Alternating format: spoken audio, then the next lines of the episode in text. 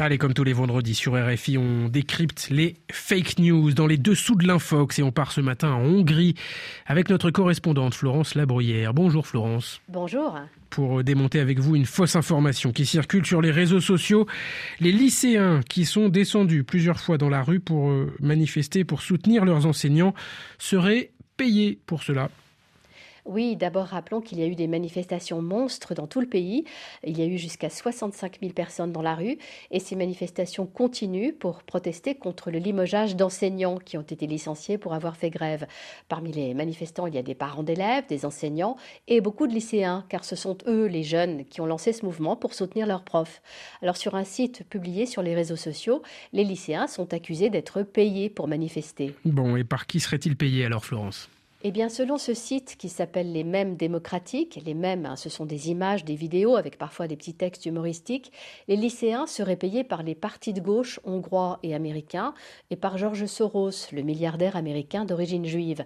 Rappelons que Soros, qui finance des associations des droits de l'homme dans le monde entier, est la bête noire de nombreux gouvernements nationalistes. Alors voilà ce qu'on lit sur ce site d'Infox.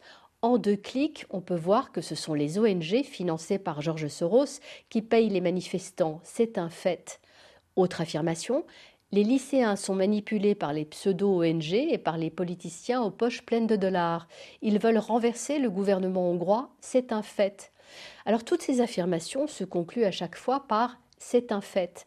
Et à la fin du texte, il y a un lien quand on clique, on atterrit sur un compte Twitter qui ne fait que répéter ces mêmes slogans sans apporter aucune preuve. Certains posts incluent des dessins de têtes de mort avec les mots attention danger et les lycéens sont même qualifiés d'organisation terroriste. Et est-ce que ce site est suivi par euh, beaucoup d'internautes, Florence, et surtout, surtout, qui est derrière ce site? Le site a 9000 abonnés, mais il envoie euh, parfois des messages ponctuels à des dizaines de milliers d'internautes. Alors qui est derrière? Eh bien figurez-vous que c'est un expert du gouvernement. C'est ce qu'a découvert un média hongrois d'investigation qui s'appelle Litmus. Ce média, euh, fondé l'an dernier avec la coopération de l'agence France Presse, a pour but de débusquer les fausses nouvelles. Et Litmus a dévoilé que l'homme qui tire les ficelles de ce site d'Infox s'appelle Peter Lennard. Il a travaillé pour le ministère de la Justice et pour le cabinet du Premier ministre Viktor Orban. Il travaille aujourd'hui pour Mégaphone, une société de communication fondée par des conseillers de Viktor Orban. Mégaphone est financé par le gouvernement et a investi cette année 2,5 millions d'euros dans les réseaux sociaux. Alors, à la télévision publique, qui est très contrôlée par le gouvernement, et dans les médias privés qui appartiennent au clan de Viktor Orban, on entend ces mêmes slogans. Les lycéens sont manipulés, Georges Soros paye les manifestants. Le but de ce site d'Infox est donc d'amplifier le poids de ces messages en les diffusant sur la toile. Et comme c'est souvent le cas, heureusement qu'on est là sur RFI pour les démonter, ces Infox. Merci Florence Labruyère. La chronique tous les vendredis sur RFI.